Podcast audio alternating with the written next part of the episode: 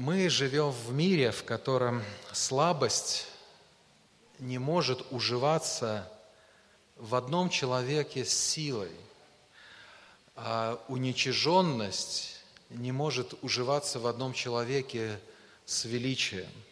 Это, как правило, противоположные черты характера. Вместе они вроде как бы не дружат. Или то, или другое, ты определись. Иногда мы слышим что-то похожее. Если ты хочешь быть сильным и славным парнем, то никогда не проявляй никакой слабости и никому не позволяй себя унизить. И так примерно нас учили, то ли на улице, то ли с экранов телевизоров, неважно где. Поэтому лично я в детстве э, понемногу изучил все виды единоборства, чтобы быть сильным. Не бойтесь, я уже все забыл. Но именно вот помню, эта мотивация. Я же должен быть сильным человеком. И вот ходил, получал поносы по всем подворотням. Но если ты не можешь добиться силы и славы мускулами и кулаками таким простым путем, то ты можешь добиться, допустим, этого головой, например, заработать кучу денег и смотреть на весь мир с другой перспективы. Или быть каким-то начальником на работе и тоже смотреть сверху вниз. Однако, как христиане, я думаю, мы должны предложить лучшую альтернативу в мире. Мне очень нравится, Джон Стот называет христианство контркультурой мира. Мы предлагаем что-то другое. И вот в этом вопросе мы тоже предлагаем что-то другое. А именно мы можем парадоксальным образом показать, что мы в нашей слабости, часто уничиженности, бессилии, можем быть сильными. И самый яркий пример, который имеем мы, как христиане, вот этого радикального контраста слабости и силы, унижения и величия, находится в одной личности, в Иисусе. В Иисусе. Например, мы видели этот контраст, когда изучали истории наподобие той, где Иисус находился в лодке вместе со своими учениками во время на Галилейском море во время шторма. Он был настолько ослабевшим, что даже шторм его не будил. Настолько он был слабым. Но спустя уже минуту, возможно, еле поднявшийся в лодке Иисус от своей слабости, служения, он простым голосом повелевает буре утихнуть. Но более всего вот этот радикальный контраст мы видим в Иисусе по мере приближения к кресту – Голгофы, мы видим льва и агнца одновременно. Иногда, может быть, вы видели в интернете разные рисунки, так представляет Иисуса, пытаясь совместить лик льва и агнца. Это очень сложно, для многих непонятно. А значит, вот данные характеристики слабости и к которым мы, кстати, вернемся в конце наставления, когда будем говорить о личном применении – они имеют большую значимость э, для чего-то глобального, чем просто пример для подражания. Они значимы для нашего спасения именно благодаря тому, что Иисус есть агнец и лев одновременно, что Он был унижен и прославлен, мы спасены. Мы спасены. И давайте мы проследуем за Иисусом, продолжим следование за Иисусом, как нашим львом и акциям, умоленным и величественным Христом по страницам Евангелий. Евангелие от Луки мы изучаем. И Библия говорит нам даже тем, как она собрана, что это очень важно. У нас четыре Евангелия, которые говорят, насколько нам важно возвеличивать Христа в нашей жизни, как мы сегодня начинали наше собрание. Именно от того, как мы видим Христа, понимаем Христа – определяется вся наша жизнь, наш характер, наша практика. Мы можем следовать по стопам Его, понимая Его. Поэтому пусть Господь прославит Свое Слово, Свое имя и сегодня, и всегда. Изучая 22 главу, и мы сегодня ее завершим, мы были со Христом и учениками словно в верхней горнице – где мы слышали последнее наставление Иисуса, очень сильное наставление. Затем мы последовали за Иисусом и учениками в Гефсиманский сад. И, кстати, там мы тоже видели вот этот радикальный контраст слабости, невероятной слабости когда Иисус даже просит учеников побыть с ними, помочь Ему, и одновременно невероятной силой, силой Его души. Здесь же, в этом саду, схватили его враги под предводительством Иуды, и они повели в дом первосвященника. И вот мы читаем этот первый эпизод, продолжение вот этого следования за Христом в доме первосвященника. С 54 стиха 22 главы Евангелия от Луки мы читаем. «Взяв его, повели и привели в дом первосвященника. Петр же следовал издали – когда они развели огонь среди двора и сели вместе, сел и Петр между ними. Одна служанка, увидев его сидящего у огня и смотревши в него, сказала, и этот был с ним. Но он отрекся от него, сказав женщине, я не знаю его. Вскоре потом другой, увидев его, сказал, и ты из них. Но Петр сказал этому человеку, нет – Прошло час, час времени, еще некто настоятельно говорил, точно и этот был с ним, ибо он галилеянин. Но Петр сказал тому человеку, не зная, что ты говоришь. И тотчас, когда еще говорил, он запел петух. Тогда Господь, обратившись, взглянул на Петра. И Петр вспомнил слово Господа, как он сказал ему, «Прежде, нежели пропоет петух, отречешься от меня трижды, и, выйдя вон, горько заплакал. Мы уже были в этом доме первосвященника, когда еще несколько ранее рассматривали урок, который Иисус преподал своему самонадеянному ученику Петру. И вот этот урок включал и падение Петра. И Иисус дозволил этому падению произойти, чтобы произвести важные перемены в сердце его ученика. И перемены, мы видим, произошли – Самонадеянность сменилась плачем. И как следствие, вот эта самонадеянность сменилась упованием на Христа и только на Христа до последних дней жизни. Но теперь мы снова находимся в этом доме просвященника, чтобы смотреть уже не на Петра, а на Христа, который ярко виден на фоне всего происходящего – главная фигура всегда остается Иисус. Первое, с чего началось умоление Христа вот в этом шествии на Голгофу, с предательства Его, Его учениками. Помним, Иисуса предал Иуда, Иисуса предал и Петр. Конечно, сердца их были разные в этом отношении, но они предали Его. Иисуса предали, в принципе, все ученики, они оставили Его – я думаю, что крик петуха вот в этом доме первосвященника был не только оглушительным для Петра, но и для Иисуса. Все оставили его и предали его. Возможно, нет более сильного удара в жизни человека, чем удар самого близкого человека. Давид пишет о подобном переживании. Давайте прочитаем Псалом 54 из 13 стиха. Он пишет об этом так. «Ибо не враг поносит меня, это я перенес бы. Не ненавистник мой величается надо мною, от него я укрылся бы, но ты, который был для меня то же, что я, друг мой, близкий мой, с которым мы разделяли искренние беседы и ходили вместе в Дом Божий. Вот как это не прискорбно слышать, но примерами вот этих образов из жизни Давида для его, для сына Давидова стали его ученики. Они оставили его. В современном лидерстве качество и силу лидера определяет по его команде. Вот сильный лидер, у него большая, сильная, успешная, профессиональная команда. Вот вам команда Иисуса, трусливые зайцы,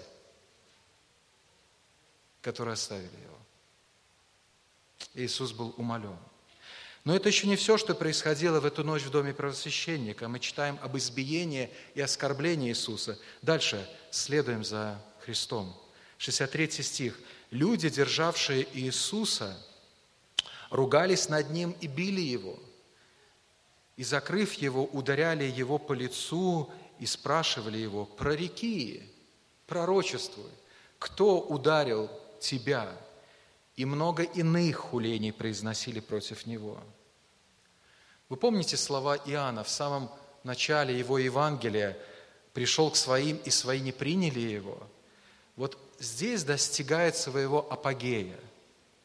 Иисуса избивают и оскорбляют в доме первосвященника, в доме тех людей, которые прежде всего должны были восхвалять Его, преклониться перед Ним и, подобно Марии, целовать Его ноги, но мы видим, к сожалению, обратное.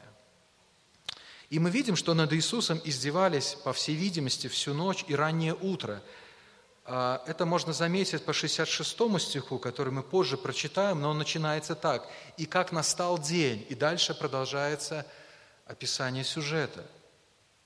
Всю ночь издевались над Христом. По всей видимости, издевались, издевательствами занималась та, та же стража, которая Иисуса схватила в Гефсиманском саду. Вообще эти ребята могли бы просто, исполнив свой долг, заключить Иисуса в темнице и оставив его до утра, до суда. Но они не дали пленнику такого права. И не только, они не только нарушили презумпцию невиновности, которая бы известна не только в иудейском праве, но и римском праве. А ведь Иисус еще не был официально обвинен ни в чем, но они выразили личную ненависть по отношению к Иисусу. Сказано, что они ругались над Ним. Вот это слово «ругались» в некоторых других текстах Библии переводится как глумились, высмеивали, насмехались, издевались. И они били его. Другими словами, они издевались над своим пленником и физически, и морально. Если вы вспоминаете книгу Иова, страдальца Иова, в его жизни вот в эти моменты были страдания и физического плана, и морального. Притом именно о моральных он даже больше переживал или больше страдал от них. В следующем стихе нам представлено одно из этих издевательств. Это просто одно. Над Иисусом издевали всю ночь до утра. Но вот один из эпизодов, 64 стих. «И закрыв его, видимо, лицо его, повязку какую-то одели, ударяли его по лицу и спрашивали, прореки, кто ударил тебя». Такая жестокая игра – Вообще они, они зря закрывали глаза Иисусу. Ведь Иисус знал не только их имена, но и их жизни еще до их рождения. И вообще эти ребята были похожи на безумцев, которые тянут, тянут льва за, за усы. И тем не менее лев молчал. Судя по их словам, про реки, кто ударил тебя, это явно следует, что они делали свое гнусное дело, зная о том, кто такой Иисус. Возможно, они слышали, что Он пророк, великий пророк. И вот они решили, так сказать, проверить таким образом. Возможно, если бы они этого не знали, они оставили бы его в покое, но тьма внутри их сердец настолько ненавидела свет, который был перед ними, что они издевались над ним. Еще ранее, в 53 стихе этой же главы, переданы слова Христа тем, которые пришли в Гефсиманию схватить Иисуса. В числе их, конечно, была это прежде всего стража. И тогда Иисус сказал, но теперь ваше время и власть тьмы. Ваше время и власть тьмы. Кстати, здесь нигде не сказано о том, что сами первосвященники, священники, начальники, которые пришли тогда в Гефсиманский сад – принимали в этом ночном глумлении какое-то участие. Знаете, что они делали, как вы думаете? Они спали. Они набирались сил до утра. Над Иисусом продолжали издеваться стражи. И вот их черед настал утром. Мы переходим в следующую а, стадию, то, что будет происходить в Синедрионе, следуя за Иисусом. 66 стих. И как настал день, собрали старейшины народа, первосвященники, книжники, выспались ребята, и ввели его в свой Синедрион и сказали, «Ты ли Христос? Скажи нам». Он сказал им, «Если скажу вам, вы не поверите. Если же и спрошу вас, вы не будете отвечать мне, не отпустите меня, отныне Сын Человеческий воссядет одесную силы Божией, и сказали все, «Итак, ты Сын Божий?» Он отвечал им, «Вы говорите, что я». Они же сказали, какое еще нам свидетельство нужно? Ибо мы сами слышали из уст его. Синедрион – это правительственный и судебный орган страны выше, не считая Рима, который захватил эту страну. И туда входили все существующие партии Израиля, конечно, в основном, как и в Америке, республиканцы и демократы, там занимали, разделяли эту думу их, этот синедрион, садукеи и фарисеи. И вот эта высшая религиозная инстанция, она именно по отношению ко Христу показала всю свою никчемность и слепоту. Они осудили того, именем которого они вершили суд – Перед ними был сам судья, законодатель, и они осудили его. Настолько извращено было, настолько удалились они от истины, что осудили саму истину. Экклесиаст пишет 3.16. «Еще видел я под солнцем место суда, а там беззаконие, место правды, а там неправда».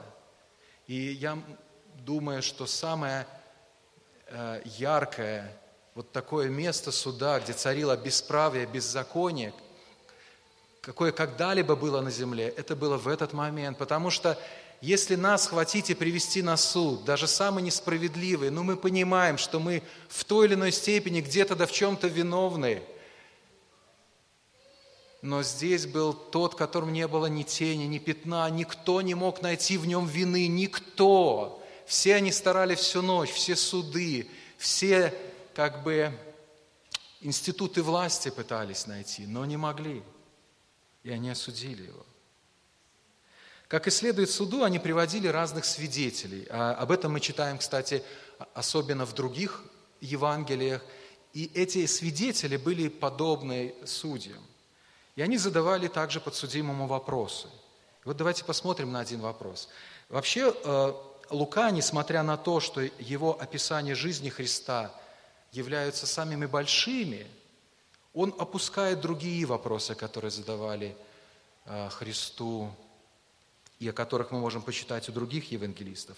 Лука оставляет самый главный вопрос, ради которого Иисуса привели на суд Синедриона. И вот он звучит так. Это кульминация, это апогей этих дней, это развилка. Ты ли Христос? Буквально ты ли Мессия? Мессия, вы должны знать, или Христос, это, это не фамилия Иисуса, как многие думают сегодня. Это титул, который принадлеж, принадлежит обещанному царю Израилю из рода Давида, который даже будет превыше Давида и всех царей. И с приходом этого человека, с, и, с титулом Мессия – придут все обещанные благословения Израилю и земле, начиная с Авраама. Можно сказать, что ожидание Мессии – это смысл всей израильской истории. И всего священства, в принципе, которое должно было приготовить народ к этому событию. И вот они задают самый великий вопрос, который могут только задать люди – «Ты ли Христос?» Но к их великому горю они не ищут ответа на вопрос, потому что он, ответ-то у них уже есть. Они ищут обвинения, они не ищут истины, они ищут зацепки для осуждения. Они настолько подавили, как Павел будет позже писать в своем сердце, истину Божью ложью, что не могут разглядеть в Иисусе саму истину, которая находится перед ними – на самом деле вот этот вопрос, который они задали, ты ли Христос, он выглядит странным. Ведь ответ уже был дан Христом на протяжении всего своего служения. Иисус не совершал свое служение где-то в углу, но перед лицом всех, начиная с момента крещения, Он был явлен народу, Он был на открытой ладони. Все могли видеть Его, могли слышать Его, могли видеть Его знамения, чудеса, исцеление, изгнание бесов, Его власть над всем и даже воскрешение из мертвых. Все это были яркими свидетельствами о правах Иисуса на мессианство.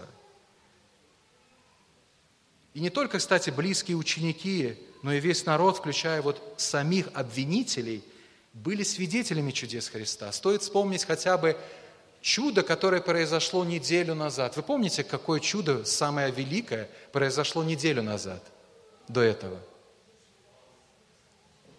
Да, воскрешение Лазаря. Воскрешение Лазаря.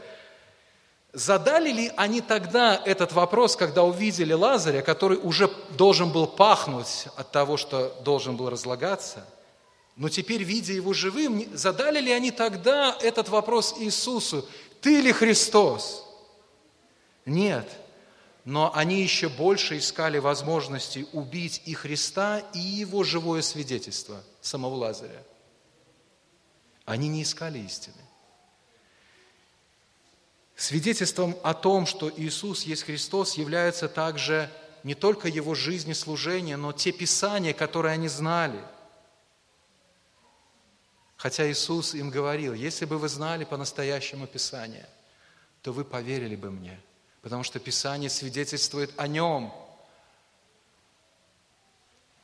Иисус здесь показывает своим обвинителям их лукавство. То есть смотрите, как Иисус – разоблачает за поверхностным, казалось бы, справедливым вопросом лукавство их сердец. 67 стих. Он сказал им, если скажу вам, вы не поверите. Если же и спрошу вас, не будете отвечать мне и не отпустите меня. Разве это не очевидно для них? Они пытаются делать вид праведных судей, но не ищут правды. Они вцепились в Иисуса как свою жертву и уже не отпустят ее до конца. Но как это ни странно звучит, но то, что Иисус делает далее, можно понять как то, что Иисус помогает своим обвинителям обвинить его. Подумайте, ведь они не могли найти никакой причины для того, чтобы обвинить Иисуса. Им нужно было состряпать дело, как говорят. Им нужно было это дело представить народу, общественности, Пилату – им нужны были доказательства, но они не могли найти доказательства. Марк передает тупик, в который зашел суд над Иисусом, следующими словами. Марка 14:55. Первосвященники же, весь Синедрион, искали свидетельства на Иисуса, чтобы предать его смерти, и не находили. Не находили. Им так и не удастся обвинить Иисуса за, Иисуса за то, кто Он не есть. Им придется обвинить Иисуса за то, кто Он есть, за то, что Он есть Сын Божий. Им придется обвинить Его за то, что Он есть истина и Сын Божий. Слушайте снова. Отныне Сын Человеческий, это 69 стих, «восядет одесную силы, силы Божией».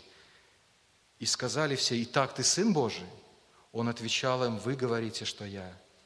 Они же сказали, какое еще нам свидетельство нужно, ибо мы сами слышали из уст Его. За что обвинили Иисуса? За богохульство. За то, что Он назвал себя Сыном Божьим. Проблема только в том, что это не было богохульство, это была правда, поскольку Он есть Сын Божий. Именно, кстати, так следует понимать ответ Христа на вопрос, «Ты ли Сын Божий?» Иисус ответил, интересно, вы говорите, что я, то есть вашими собственными словами я свидетельствую, что я Сын Божий. Вы это произнесли.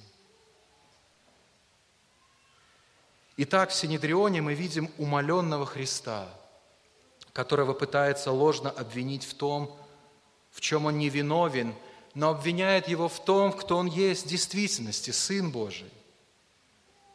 Они должны были преклониться перед Ним – признав, что Он есть Сын Божий. У них, как я уже говорил, было предостаточно свидетельств из Писания, из жизни, которую они наблюдали, того, чтобы это сделать. Либо они должны были обвинить его в богохульстве и предать смерти, и они это сделали. Все же они не могли предать Иисуса смерти, поскольку были ограничены в своих правах Римом.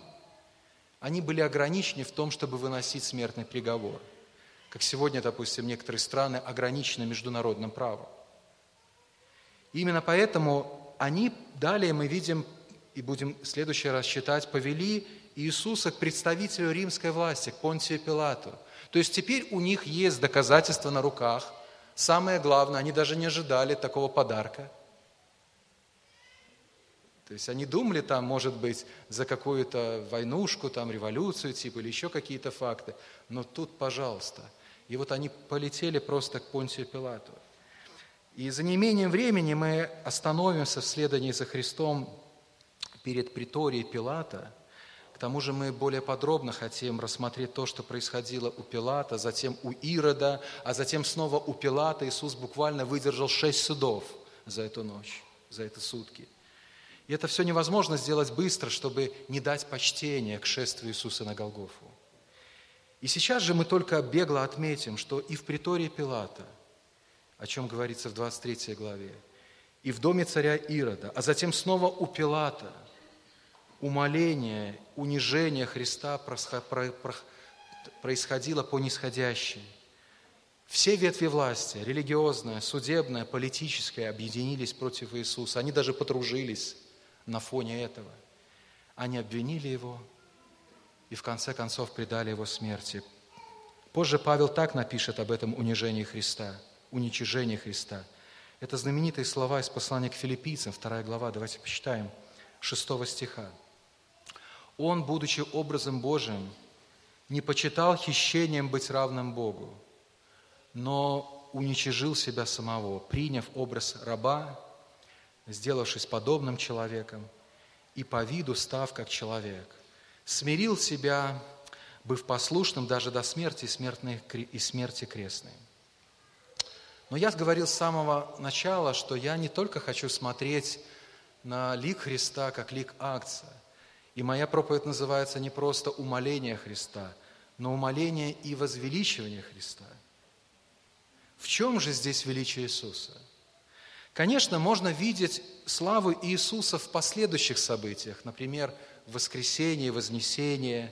Об этом, кстати, сказано в последующих словах Павла в этом же второй главе послания филиппийцам, когда он говорит с 9 стиха, я продолжаю читать, «Посему и Бог превознес его и дал ему имя выше всякого имени, чтобы пред именем Иисуса преклонилось всякое колено небесных, земных и преисподних, это, конечно, апогей славы Христа, но и в самом уничижении Христа мы, мы видим Его силу и видим Его славу.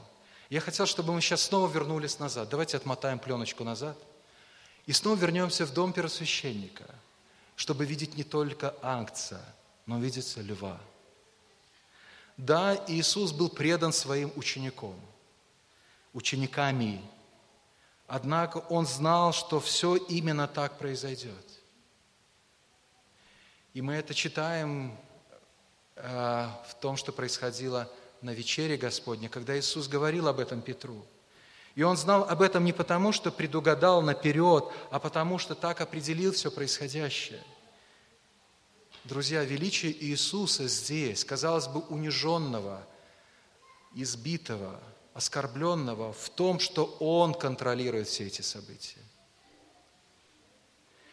И во всем этом он искал славы Божией и блага своих детей. В чем здесь слава Божия? В том, что Иисус избрал идти путем страданий. Он избрал Голгофу. Он продолжал следовать на Голгофу. В этом проявлялась его сила. Вот как об этом говорит сам Иисус несколько раньше. Мы читаем об этом в Евангелии от Иоанна, 10 глава. Послушайте, как Иисус говорит о, о причинах своих страданий и смерти, 17 стиха. «Потому любит меня Отец, что я отдаю жизнь мою, чтобы опять принять ее. Никто не отнимает ее у меня, но я сам отдаю ее. имею власть отдать ее, и власть имею опять принять ее. Сию заповедь получил я от Отца моего». И как мы уже читали в послании филиппийцам, во второй главе, в седьмом стихе, там сказано, уничижил себя самого. Это был добровольный акт. Это была жертвенная любовь. Это было его собственное решение, а не просто был проигрыш в битве с врагами. Это не была игра над ним, это был Божий план нашего спасения. И отсюда можно сказать, в чем было благо для его детей. На примере Петра мы видим, что Христос научил Петра через вот эти события чему-то важному для него и хорошему. Можно сказать, Петр разочаровался в себе, чтобы очароваться Христом. Он понял, что его собственные заслуги в реальности не играет никакой роли, но только заслуги и любовь Христа. Его покаяние было ради Бога и принесло, как мы знаем, огромные плоды в его жизни. Однако высшим благом для Петра и для всех нас в том, что Иисус допускал все эти события, стало то, что как покаяние Петра, так и наше покаяние принесло нам прощение. Каким образом наше покаяние, нашему покаянию стало доступно прощение? Благодаря страданиям и смерти Христа. Именно благодаря тому, что Иисус своей силой, силой своего сердца, характера, силой льва продолжал следовать, как агнец на Голгофу, мы были спасены. Наше покаяние действенное и прощение великое. Мы имеем печать от Бога. Давайте снова посмотрим на хулу избиение, избиение Иисуса в страже в доме первосвященника, но другими глазами. С одной стороны, мы видим жалкое зрелище, когда Иисусу закрывают глаза, бьют его по лицу и играют с ним вот в эти жестокие игры.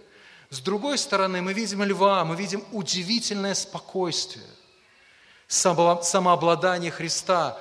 Позже Петр скажет об этом. Петр, который видел все это, позже он будет писать верующим, которые готовятся к страданиям в Риме, и которых будут пожирать львы. Он пишет им следующее – 1 Петра 2,23. «Будучи злословием, Он, то есть Иисус, не злословил взаимно, страдая не угрожал, но предавал то судьи праведному». В этом проявление власти Христа и силы Его. Иисус мог в мгновение ока прекратить все эти дьявольские игры. Но послушайте словами пророчеств пророка Исаии – внутреннюю решимость Иисуса этого не сделать, чтобы не остановить весь этот цирк перед Ним, жестокий. Исайя 50 глава, 6-7 стих. Может, вы раньше не читали эти стихи в такой связи, послушайте. Это пророческие слова о Христе. «Я предал хребет мой бьющим, и ланиты, то есть щеки мои, поражающим. Лица моего не закрывал от поругания плевания. И Господь Бог помогает мне, поэтому я не стыжусь. Поэтому я держу лицо мое, как кремень, и знаю, что не останусь в стыде. Послушайте, держу лицо свое, как кремень. Вот посреди всего этого это лицо льва, кремень. Он мог бы смести все это, но он держал лицо свое, как кремень, устремленное на Голгофу и для нашего спасения. Перед нами сила льва, ставшего акцием. Может, вы читали когда-либо произведение Клава Льюиса «Хроники Нарнии». Мы в детстве с детьми много перечитали этих книг. И интересный сюжет я хотел бы передать из первой книги, которая называется «Лев, колдунья, платяной шкаф», а, в которой Клав Льюис пытался отразить разные идеи, в том числе это а, – расскажу для всех, кто, может, не читал. Чудесным образом Эдмонд, Питер, Сьюзен и Люси, это были братья и сестры одной семьи английской, они попали в страну Нарнию. И в ней происходили разные события.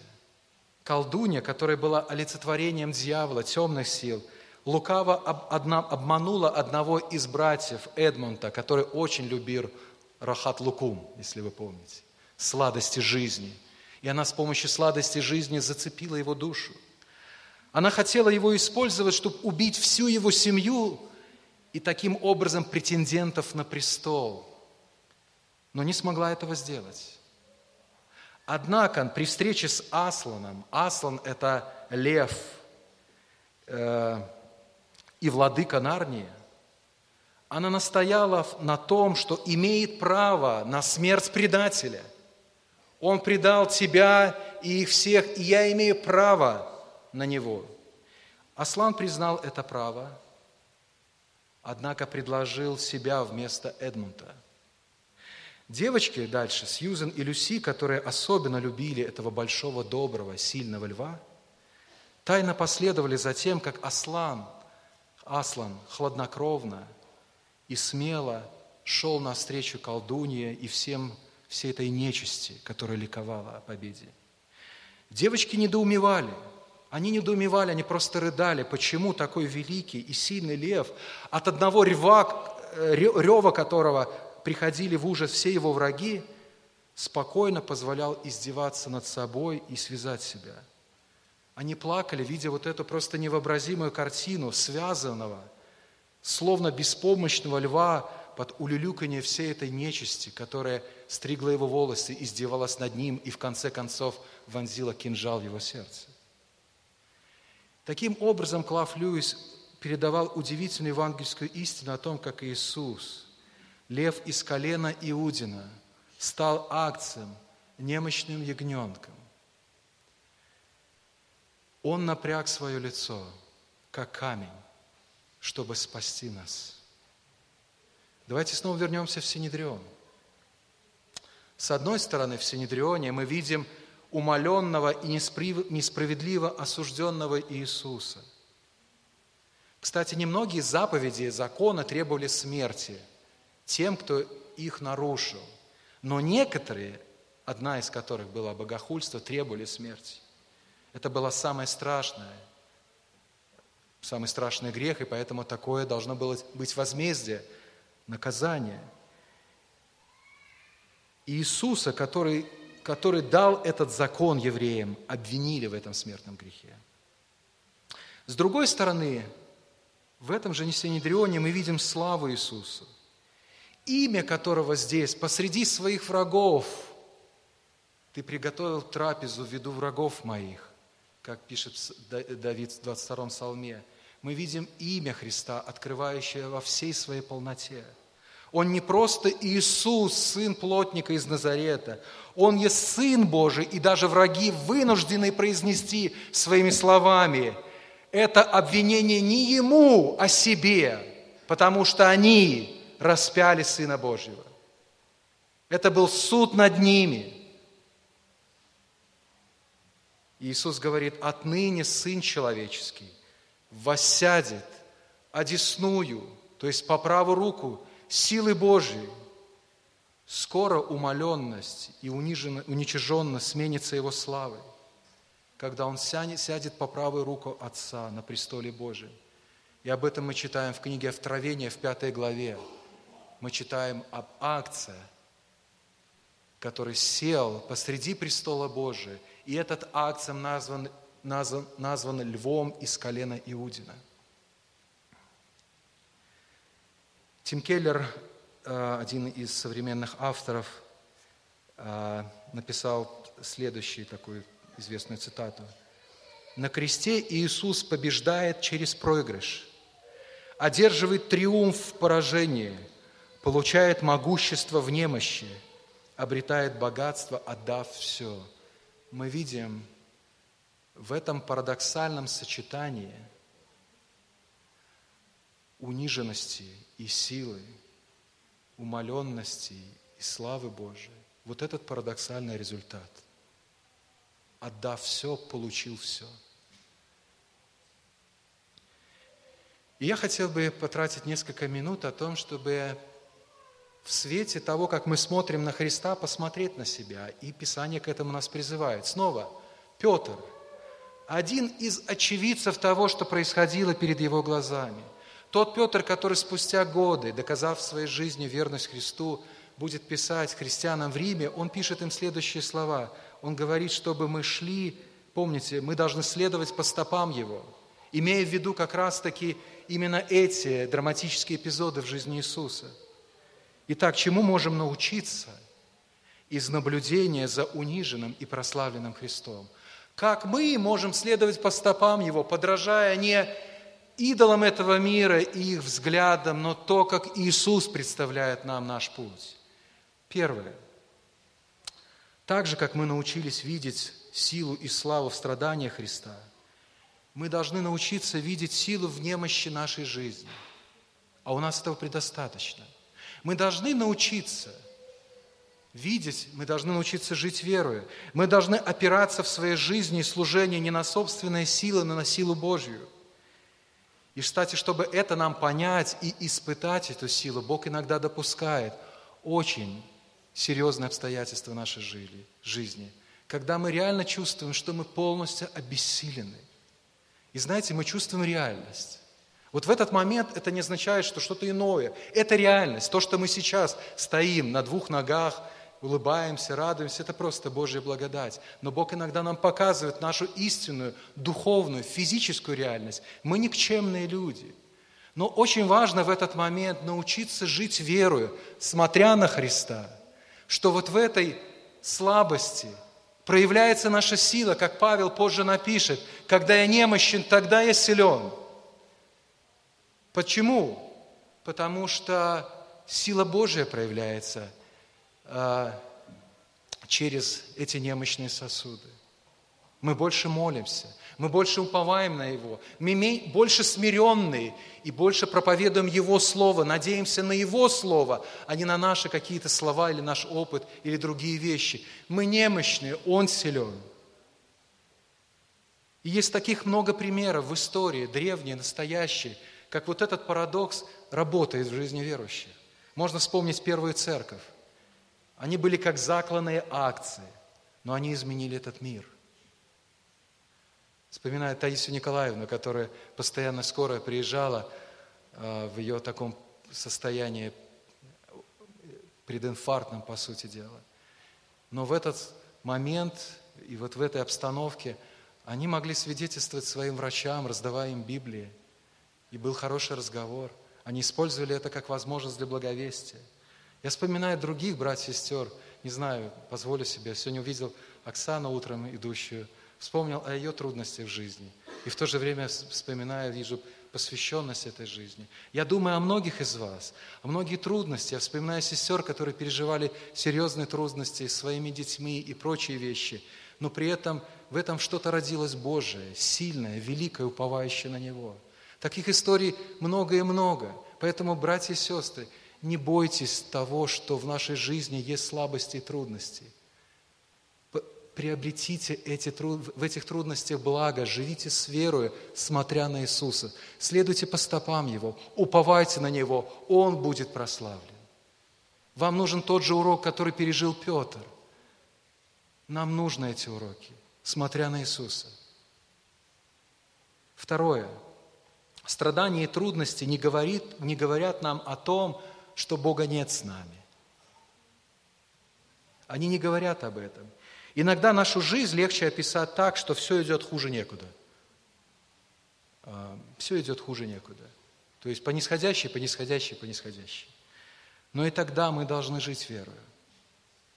Веру не в то, что и на нашей улице будет праздник. Знаете, такой чисто мотивационный спич. На нашей улице будет праздник. Нет. А верую в то, что сейчас Бог со мной, а значит праздник уже сейчас. Бог со мною. А, мы на этой неделе на нашей домашней группе, может, я кого-то опережу, но изучали 39 главу книги «Бытие», историю Иосифа, который, в которой, кстати, есть отголоски жизни Иисуса. Мы видим в этой истории Иосифа жизнь по нисходящей, когда его предают близкие, когда он попадает из своей родины обетованной, в Египет, когда его предают снова, уже в доме Патифара, жестоко, когда он попадает в тюрьму, все ниже, ниже, ниже, ниже. Но вспомните ключевую фразу всей этой главы. И Господь был с Иосифом. Господь был с Иосифом. Страдания, трудности не означают, что Бога нет с нами. Возможно, именно в эти моменты Бог по-особенному с нами – и совершает свою удивительную работу, но мы должны жить верой, смотря на Иисуса. И последнее, за Богом последнее слово, друзья, а не за нашими обвинителями, не за нашими обстоятельствами, за Богом последнее слово. Именно с этими словами Иисус закончил этот разговор с ними. И так произойдет и в нашей жизни. Пусть Бог благословит нас. Помолимся.